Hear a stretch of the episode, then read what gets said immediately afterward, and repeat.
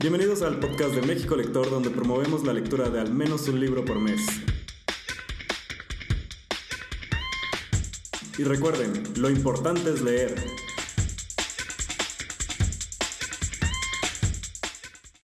Pues me gustaría darle la bienvenida en este mes de Orgullo Lector a José Ignacio Valenzuela, que nos acompaña en este espacio para hablarnos de su más reciente libro, Gente como yo, y pues bienvenido, José Ignacio, ¿cómo estás? Muy bien, muy contento de estar aquí. Esto es totalmente nuevo para mí, este sistema de comunicación. Buenísimo. No, pues nos da un gusto que nos acompañes, porque eres de los primeros confirmados de recomendaciones que nos enviaron para, para el mes de Orgullo Lector. Les cuento un poco a, a quienes nos estén escuchando que precisamente en junio en México Lector ya llevamos cinco años que tratamos de buscar recomendaciones nuevas de libros que, que, promuevan la visibilidad LGBT. Historias que vayan más allá de lo que hemos visto en televisión en los últimos 20 años. Este, queremos historias nuevas. Y precisamente cuando de la editorial me llegó tu libro, que yo vi la portada de gente como yo, para mí me llamó muchísimo la atención. Un tema personal, yo lo vi y dije, wow, o sea, creo que es la primera vez que veo un libro con esta portada. Y desde ahí me atrapó y dije, voy a empezar a leerlo. Este, cuéntanos qué es lo que pueda encontrarse la gente en tu libro, en gente como yo, y por qué gente como yo, de dónde viene el título, por qué, cuántos tipos de gente hay, que es algo que igual y no sé si nos quieras contar o que, o que podamos ir descubriendo. Bueno, para mí gente como yo es un libro súper importante, muy importante, muy personal y es un libro que cuenta con todo mi cariño. Obviamente todos mis libros cuentan con mi cariño, pero en particular siempre hay uno o dos que los tienes ahí agarrados en el corazón. Y uno de esos es gente como yo. Porque gente como yo cuenta la historia de dos hombres, de Jimmy y de Mauricio, que son una pareja consolidada, llevan muchos años juntos y después de varios años de, eh, de ser pareja, deciden hacerse esa pregunta que a veces las parejas se hacen y es, ¿nosotros vamos a tener hijos no? Y esa pregunta que parece o que parecía reservada solamente a parejas heterosexuales, se la hacen ellos, deciden que van a empezar a hacer un proceso de adopción y se lanzan, como se lanza, me imagino yo, toda pareja a, a la búsqueda de un hijo o de una hija, se lanzan llenos de ilusión, se lanzan llenos de felicidad, se lanzan con todo el entusiasmo del mundo a, a, buscar a ese niño o a esa niña en alguna casa de menores, en algún orfanato, etc. Y poco a poco se van encontrando con una realidad que cada vez los tira más al suelo y cada vez les hace más difícil cumplir este sueño. Y se llama gente como yo precisamente porque por el hecho de yo mismo ser gay, obviamente, como todo el mundo sabe, eh, llevo demasiados años escuchando la frasecita, la gente como ustedes no puede, la gente como ustedes no está capacitada, la gente como ustedes no merece, la gente como ustedes jamás va a conseguir tal cosa. Y siempre me he preguntado, bueno, ¿qué hice yo para caer en esa categoría de la gente como yo? Que son los que no tenemos los derechos, o los que tenemos que luchar por los derechos, o los que tenemos que pelear por los derechos, o, y los que tenemos que seguir peleando por los derechos y gritando por los derechos, etc. Eh, las leyes, de alguna manera, han hecho que haya gente como yo y que haya gente como el resto. Eh, cuando, según mi punto de vista, pues deberíamos ser todo gente, punto, sin apellidos, sin clasificaciones ni nada. Así que de ahí viene de todo ese lugar que les acabo de contar es que viene este libro. Y, y sí te invito muchísimo a esta parte de la reflexión, porque creo que hay muchos niveles, o sea, creo que eh, también es algo que, que, se siente en tu libro, pues el tema de, de, que el camino o la lucha no termina en salir del closet. Creo que sales del closet con tus amigos cercanos, sales del closet con tu familia, conoces una pareja, pero si hay un tema ahí de una lucha, ¿no? Que, creo que también se siente en tu libro como, ¿y después qué sigue? O sea, no es lo mismo decidir tener un hijo cuando eres una pareja heterosexual a que como pareja este, homosexual decides tener un hijo y todo el camino que tiene que llevar. Eh, ¿Cómo sientes tú que, que tu libro eh, lleva este tema? Pues mira, eh, soy lo suficientemente viejo como para haber recorrido un largo camino en el tema de los derechos y en el tema de la búsqueda de derechos. Y hasta hace un par de años atrás yo estaba muy contento porque sentía que el futuro era un, iba a ser un lugar amable. Eh, me pude casar, obviamente pude tener una hija eh, y todo empezó a cambiar poco a poco. Eh, yo vivo en Florida, en este momento en Estados Unidos, donde hay un retroceso de al menos 80 años en el tema de los derechos de del colectivo LGBT. Piensa que en esta ciudad, bueno, en, este estado donde yo vivo, hay una ley, que es la ley Don't Say Gay. No se puede decir la palabra gay, no se puede enseñar sobre la homosexualidad en los colegios.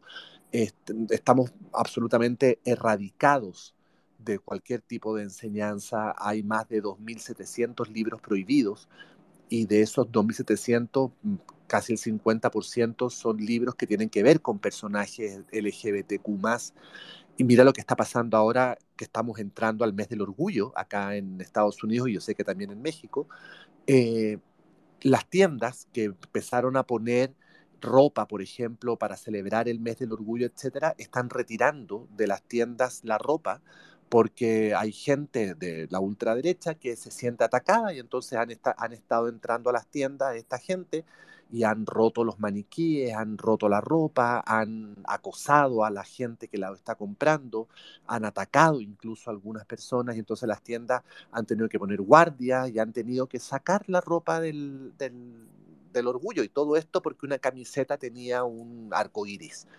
Eh, por lo tanto, es, cada vez más difícil y todo lo que uno pensaba que eran derechos adquiridos o lo que uno pensaba que eran derechos ya consolidados, por los cuales ya no se iba a tener que seguir peleando, pues uno se da cuenta que volvimos a foja cero, volvimos a, un punto de donde estábamos igual que hace 30 años atrás.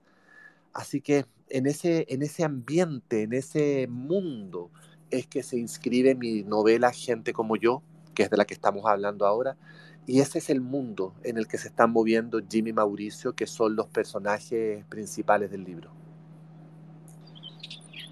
De que ahorita que te escucho, eh, vemos ahí que hay dos elementos. O sea, uno, uno es el tiempo, o sea, los años que han pasado para nosotros poder adquirir derechos, las luchas que se han llevado, el reconocimiento que le tenemos que dar a, a quienes este, han logrado que hoy tenemos derechos pero creo que también el otro elemento, y que ahora que te escucho y muchos que te estemos escuchando nos va a hacer como recapacitar, pues el tema de, de la geografía. O sea, no es lo mismo ciertas ciudades donde sí se respetan tus derechos y donde hoy en día, a pesar de ser 2023, va a haber ciudades en donde el gobierno no te va a permitir lo que, este, pues tener derechos, expresarte, ser quien eres, amar a quien tú quieras. Y, y ya llegando al siguiente nivel, que es lo que tratas en tu libro, pues adoptar. O sea, es todavía más importante como, como luchar por este tema de ser gente como, gente como nosotros, no, no separarnos. Absolutamente. Eh, es bien absurdo que, que, los territorios dentro incluso a veces de un mismo país eh, se parezcan países distintos. Por ejemplo, yo me casé hace casi 10 años. Apenas se permitió el matrimonio acá en Estados Unidos a pesar de que yo vivo en Florida, con mi marido viajamos a Nueva York y nos casamos en Nueva York. Era tan absurdo porque tomamos el avión de regreso a nuestra casa en Florida y salimos casados de Nueva York y llegamos solteros a Florida porque en Florida no estaba aprobado el matrimonio igualitario. Tuvo que pasar un año y medio para que se reconociera el matrimonio en todo el país. En México pasó una cosa parecida. Eh, en México hay estados de México donde se puede, las parejas pueden adoptar, hay estados donde no se puede, hay, hay estados donde está prohibidas las terapias de conversión, por ejemplo, y hay estados donde están aprobados. En fin, es bien absurdo porque en el fondo nuestros derechos más básicos, nuestra humanidad más básica, queda en manos en el fondo de políticos de turno. Basta con que un político en Florida o en el Estado de México o en Puebla o qué sé yo tenga un poco más poder que el otro para que entonces imponga su punto de vista y anule derechos o impida que un grupo de la población pueda tener sus derechos que le corresponden por el simple hecho de existir. Porque los derechos no son premios, los derechos no es algo que tú te ganas con el tiempo, no es porque si te portas bien te voy a dejar. No, los derechos por algo son derechos y no premios. Uno viene con derechos. Las constituciones de los países garantizan que todos somos eh, eh, iguales frente a la ley y en las obligaciones, pero en la práctica no es así.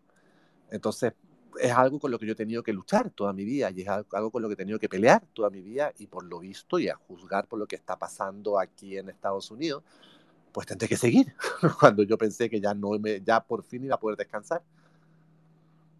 De que sí, o sea, hay una responsabilidad que recae en cada uno de seguir estas batallas, de seguir esta lucha.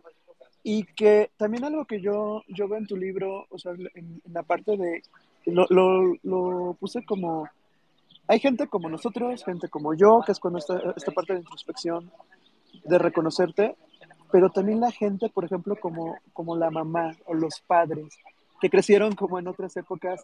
Creo que en tu libro lo manejas bastante bien porque pues es sencillo, ¿no? O sea, cuando el tema, cuando tal vez el obstáculo, ya, ya estamos platicando de temas este, legales, pero ¿qué tal que el obstáculo está en casa con, con tu propia familia, que no te apoye en un tema de adopción? Eh, ¿Tú qué, qué, opinas de esto también? Mira, yo tengo la fortuna, porque es una fortuna, de tener una familia maravillosa. Tanto mi familia como la familia de mi marido y mi familia cercana y familia más extendida. O sea, con eso me refiero a mis primos, mis tíos, etcétera Nunca hubo ningún problema ni con Anthony, que es mi marido, ni conmigo, cero, para nada, para nada. Eh, pero fíjate, curiosamente, aún así, sabiendo qué clase de familia yo tengo y sabiendo cómo es mi familia, eh, cuando yo planifiqué salir formalmente del closet y juntar a mi familia para contarles que me gustaban los hombres, etcétera, yo no dormí por tres días de estrés, de, de, un miedo intrínseco que no tenía lógica, porque yo sabía que en mi familia no iba a haber ningún problema, pero aún así estaba aterrado. Mira qué terrible debe ser para alguien y qué valiente debe ser ese alguien que se enfrenta a una familia que sabe que lo va a rechazar, pero aún así decide hacerlo. Yo admiro profundamente a esas personas que pertenecen a la comunidad LGBT y que se enfrentan para poder ser quienes son, incluso a sus propias familias. Los admiro porque puedo ponerme en sus zapatos y puedo imaginar lo difícil que es eso. Y yo, en mi libro, Gente como yo, que es el libro del que estamos conversando ahora, decidí un poco eh, graficar cuáles son esos dos tipos de familia. Por, por, un lado está la familia de Mauricio, que es la familia acogedora, es la familia a la que no le importa que el hijo sea o no sea gay, le da lo mismo, lo único que le importa es que el hijo sea feliz. Y por otro lado, tengo la familia de Jimmy, que está encarnada en la mamá de Jimmy, que es una señora mucho más religiosa, es una señora mucho más seca, es una señora que es viuda eh, y es una señora que no logra todavía hacerse a la idea que su hijo es gay y por más que el hijo se lo explique y se lo aclare, no hay caso y no logra aceptar la situación. Entonces yo traté de reflejar un poco esos dos tipos de familia en este libro, porque yo sé que no solamente es un libro que van a leer, espero, eh, las personas de la comunidad LGBT. también yo espero que sea un libro que lean eh, personas que no pertenecen a la comunidad de hecho me encantaría que esas fueran las más personas que leen el libro, porque a pesar de que mm, es un libro de ficción y, es una novela que no tiene género ni tiene orientación sexual la novela, es una novela que se lee con diversión, que tiene humor, tiene drama, tiene un poco de erotismo, eh, es una novela que, como bien digo, es ficción, así que es para todas las personas, pero también es una novela que yo creo que puede dejar algo sobre todo para las personas heterosexuales, porque de alguna manera durante las, no sé cuántas páginas, son 300 páginas del libro, pues van a tener la sensación de haberse metido a la casa de una pareja gay y haber seguido a una pareja gay durante varios días o años de su vida. Y yo estoy seguro que se van a dar cuenta que en esa familia gay, que bajo ese techo de esa familia gay, no pasa nada distinto de lo que probablemente pasa en la casa de ellos. Así que por eso también creo que es importante que no solamente la gente de la comunidad la lea, sino que ojalá muchos heterosexuales la lean. Suena importante que, que igual lo he comentado en círculos cercanos, que creo que también, o sea, aparte de nosotros estar conscientes de, de, nuestros derechos que tenemos, de los que, las batallas que tenemos que seguir luchando, pues también en la parte de integrar a más comunidad, o sea, la parte de los aliados es muy importante. Y creo que en tu libro lo manejas bastante bien, porque precisamente yo creo que en decisiones como el decidir ser padres, pues realmente quien debe de involucrarse es tu círculo cercano, porque es un cambio de vida yo creo que muy fuerte. Aquí me gustaría preguntarte, porque siento yo que en tu libro vienen este, varias pistas, varias este, cosas que tal vez no te pasaban por la mente de, de, cuando decides ser padre, porque pues para empezar creo que no es una decisión unilateral si estás ya en pareja, y pues hay como muchos obstáculos y que ahorita que lo comentabas en tu libro también lo manejas de manera hasta divertida. O sea, hay veces que estás leyendo y es algo como muy serio y te terminas riendo de alguna cosa que pasa que dices, wow, es que sí puede pasar esto porque así es la vida. O sea, dentro de la seriedad pueden pasar cosas así. Pero me gustaría preguntarte eso, o sea, como, ¿qué le sugerirías a alguien que nos escuche, que, que esté como con esta incógnita de decir, oye, pues quiero ser padre, soy una pareja homoparental y, y me gustaría ser padre y, pues qué pasos o qué recomendaciones le darías, además de leer tu libro, pues para esta parte de empatizar y pues también como para sensibilizar a quienes estén alrededor que normalmente pues van a ser también aliados.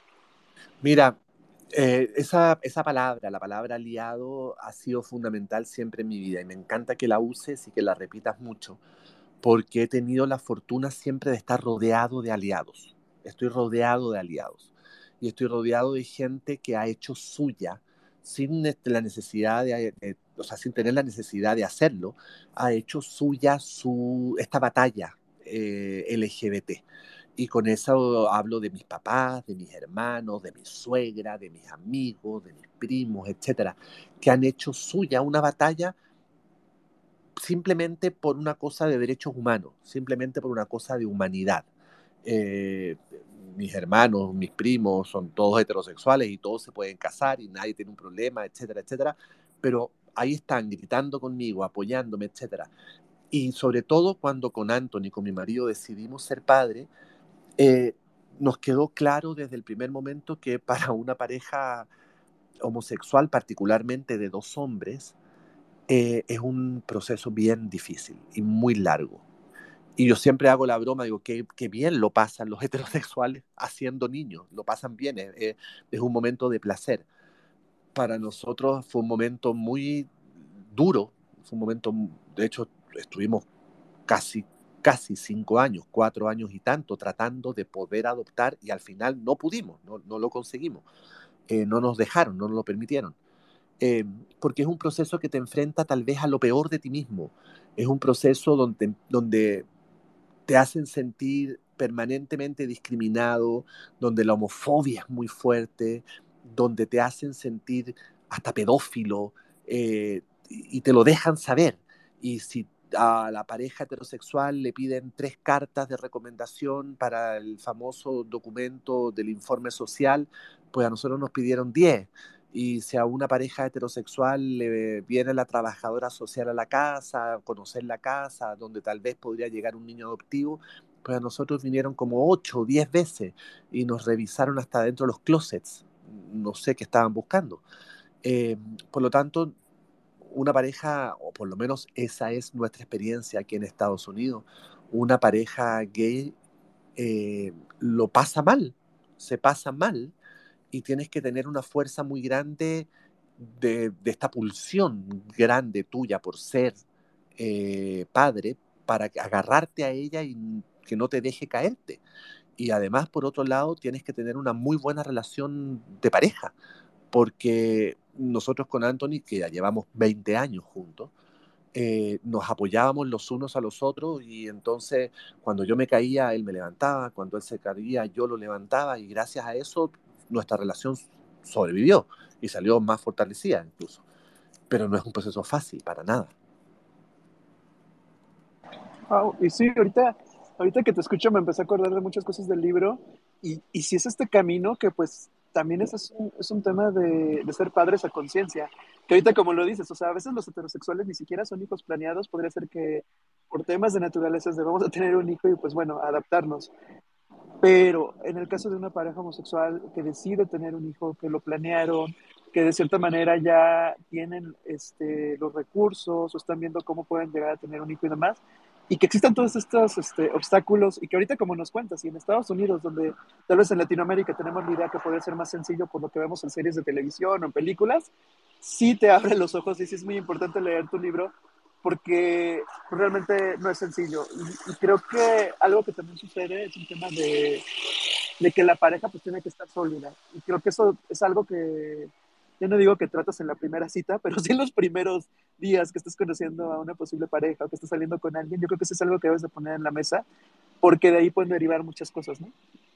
Absolutamente, porque además en una pareja de dos hombres o de dos mujeres, un hijo no es un ups, ¿me entiendes? Uy, metí la pata, me embaracé, uy, se rompió el condón, eh, ups, no, no pasa así. Por lo tanto, un hijo es una decisión buscada, peleada, luchada. Y eso, pues, por un lado, te fortalece si lo tomas bien, pero si no, te puede romper. Ahora, te puedo decir yo que soy padre y que mi hija acaba de cumplir hace poco cuatro años. Cada beso que mi hija me da, cada abrazo que me da, cada tarjetita que me regala, cada dibujito que me hace, yo lo vivo al triple, porque para mí es un triunfo poder tener a una niñita que acuesto todas las noches o que levanto todas las mañanas y que llevo con mi marido al colegio. Es un triunfo, es un triunfo personal. Por lo tanto, tal vez el amor es, el triple, el cuádruple, no lo sé, no lo sé, pero es, la mejor sensación del mundo. qué, qué lindo esto que compartes, porque hablando de luchas, hablando de derechos, con esto que comentas ahorita, pues creo que son las batallas que vale la pena luchar, ¿no? Absolutamente. Esta, bueno, me ha tocado dar muchas batallas, muchas, y por lo visto, por lo que está pasando aquí en Estados Unidos y en el mundo, pues parece que vienen muchas más batallas que dar todavía. Pero esta batalla por la paternidad, obviamente, es la, es la estrella, es la estrella. Eh, no sé si alguien de los que nos está escuchando quiera hablar o preguntarte algo pueden solicitar este, hablar directamente aquí en, en, el Spaces o pueden dejar un comentario sobre el tweet del espacio ahorita, pueden poner un tweet y los podemos leer ahorita. Y para estos últimos minutos, si quieran comentar algo, pero la verdad, pues sí ha sido una plática bastante interesante. sí, sí creo que tu libro, a pesar de que maneja con humor y a pesar de que es una lectura que luego te lleva ligera y te entretiene, lo, importante es lo que te llevas, ¿no? Y esta plática que estamos teniendo ahorita, a mí me encanta cuando lees un libro, pero a veces es lo que lees, más cuando ya podemos tener esta plática o que lo comentas con amigos o lo recomiendas, ya ese libro ya se convirtió como en otra cosa. No sé si te ha pasado también. Eh, claro, por supuesto, el libro adquiere otra dimensión y además a mí me encantan las tertulias y esto que estamos haciendo es una suerte de tertulia digital eh, donde uno conversa y cuenta qué es lo que más le gustó, o lo que no le gustó, los aspectos que, más te llegaron, o los digamos, los, procesos del libro que no te esperabas y que te enfrentaste a ellos, etcétera. Y aprovecho en lo que si alguien quiere hablar, yo encantado de contestar lo que me pregunten, pero también aprovecho a decir que el libro ya está en todas las librerías mexicanas, eh, también está en todas las librerías de Chile, está en todas las librerías de Estados Unidos y también, por supuesto, en todos los portales de venta online. O sea, está en Amazon, está en The Book Depository, está en Busca Libre, y en su versión en papel y también en su versión digital. Y también existe una audioserie de gente como yo, eh, que la encuentran en Storytel, donde pueden escuchar el libro. Y además está, está muy bien hecho, porque es como una serie, entonces tiene música y tiene distintas voces y tiene ruiditos de fondo, está muy bien hecho. Oye, ¿y hay planes de que tu libro llegue a ser este, alguna serie? ¿Cómo ha sido tu experiencia con otros libros? ¿O qué es lo que crees que pase en el futuro? Mira, me encantaría. Yo sé que se compraron los derechos audiovisuales de gente como yo, así que no sería extraño que en algún momento se hiciera algún producto audiovisual, ya sea una serie o una película. No yo escribiéndolo por el momento, porque yo tengo un contrato de exclusividad con Netflix que me impide escribir para otras personas, eh, para otras personas que no sean Netflix, me refiero, pero, pero ahí estaría yo involucrado. Buenísimo, porque realmente son las historias que vale la pena leer, vale la pena compartir, consumir Y pues creo que esto poco a poco ha sido lo que nos va cambiando y nos va concientizando pues de todo lo que tenemos que saber. Por aquí ya dejaron un par de mensajes. Celia Iturribarria Barria dice, no puedo unirme con vos ahora, pero solo quería decirle que gracias por compartir esto y espero leer pronto el libro. Por aquí dice Celia. Pues ojalá lo puedas leer pero me encantaría. Y por acá Guillermo dice, grande Venezuela, chascas, batalla dura se nos viene en Chile con la intolerancia de los republicanos. Sí, sí, viene complicadita la cosa en Chile, estoy de acuerdo con eso. Pero no ahora, para aquí a dos años va a estar más complicado todavía.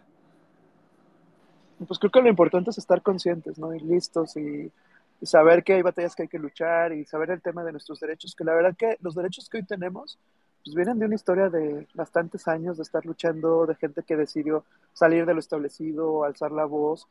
Y creo yo que que este espacio también es bueno para recordar eso, o sea, como al menos en nuestra familia hay que alzar la voz y decir, no quiero permitir de cierta manera este tipo de comentarios, al menos y hay entre que... amigos.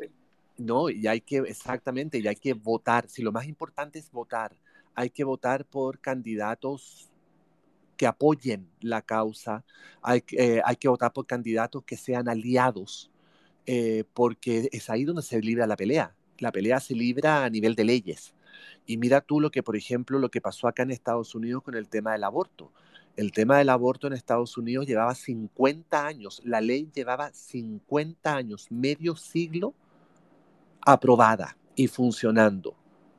Y de un día para otro, un juez de la Corte Suprema llegó y cambió todo y de un día para otro ya no hubo más ley de aborto en Estados Unidos, después de 50 años. O sea, por lo general las minorías y las mujeres siempre somos los que salimos perjudicados cuando hay algún tipo de crisis o algo.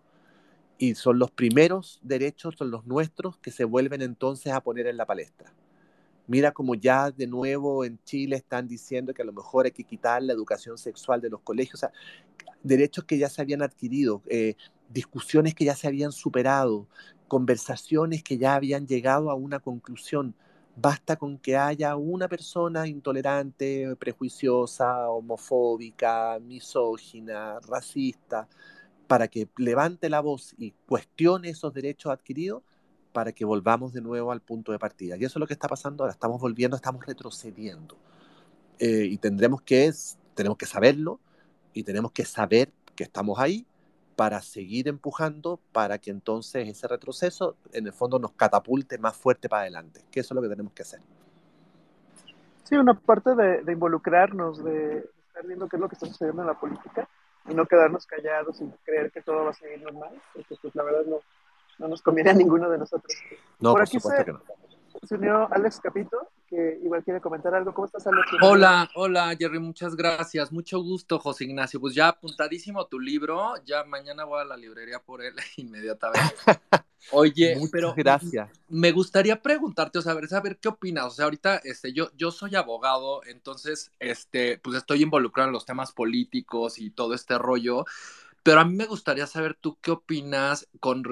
Yo tengo una percepción últimamente igual por redes, ¿no? Pero de que a veces la comunidad LGBTQ o sea, está dividida, ¿me entiendes? O sea, antes como, como que los derechos se adquirieron, los derechos adquiridos, a mí me parece que es también porque, porque estábamos como todos hacia el mismo objetivo y luchábamos y pedíamos y marchábamos y todo, pero hoy en redes mi percepción es que de repente en la misma comunidad nos atacamos unos a otros ya sin argumento eso, y entonces pues divide y vencerás, entonces es mi percepción, entonces me gustaría un poco, mi pregunta va encaminada a ¿Tú qué opinas? O sea, ¿cómo, cómo percibes también en tu experiencia, eh, siendo latino, viendo en otros países? O sea, ¿cómo, cómo, cómo, cómo, ¿qué opinas? O sea, porque mi opinión personal es que como comunidad tenemos que estar unidos si queremos seguir teniendo estos derechos y ganar los que faltan, ¿no? Claro, por supuesto, yo, pero yo opino como tú. Eh, perdóname, ¿cuál, ¿cuál me dijiste que era tu nombre? Alejandro, Alex. Alejandro, yo opino igual que tú, Alejandro. Eh, ahora, a ver, eh, lo que pasa dentro de la comunidad LGBTQ es lo que pasa también, por ejemplo, junto con las mujeres, o lo que pasa, bueno, que de pronto, o, por ejemplo con, con las personas negras, que de pronto hay un negro que vota por Trump, y tú dices, no entiendo porque Trump es la persona más racista que yo conozco, entonces, ¿cómo está votando él por un racista? Bueno, también pasa, eh, somos seres humanos eh, por encima de miembros de una comunidad específica.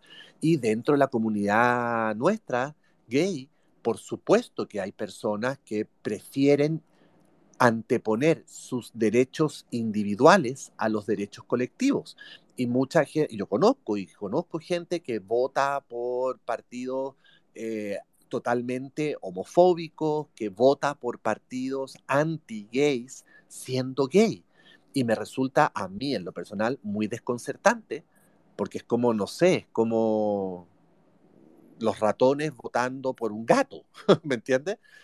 Que se los va a comer pero entiendo también que los seres humanos en muchos casos somos egoístas, eh, en muchos casos anteponemos nuestros propios derechos, sobre todo derechos económicos, o sea, gente con un poder adquisitivo más grande, pues sabes que yo estoy súper bien así, me da un poco lo mismo el resto, pues yo voy a votar por este candidato, que es un candidato que a lo mejor em, me gusta su modelo económico, eh, a pesar de que se opone al matrimonio, etcétera, pero como me da lo mismo eso, pues, y yo quiero seguir teniendo dinero en el bolsillo, pues voy a votar por él.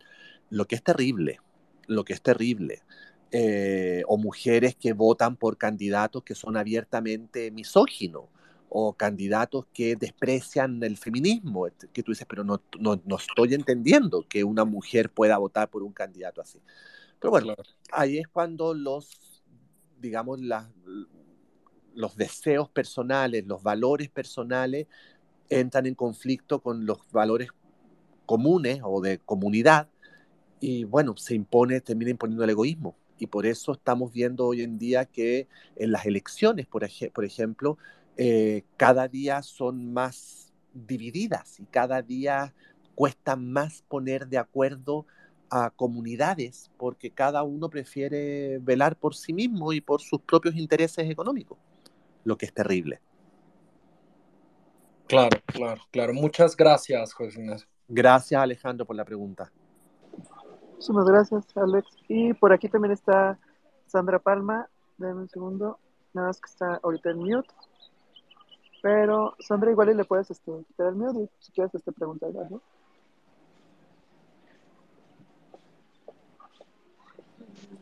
Hola, no, no tengo preguntas por ahora, gracias. Gracias por la sinceridad y por hacer reflexionar a mente. Ay, Sandra, sabes que te estoy escuchando un poco lejos y un poco mal.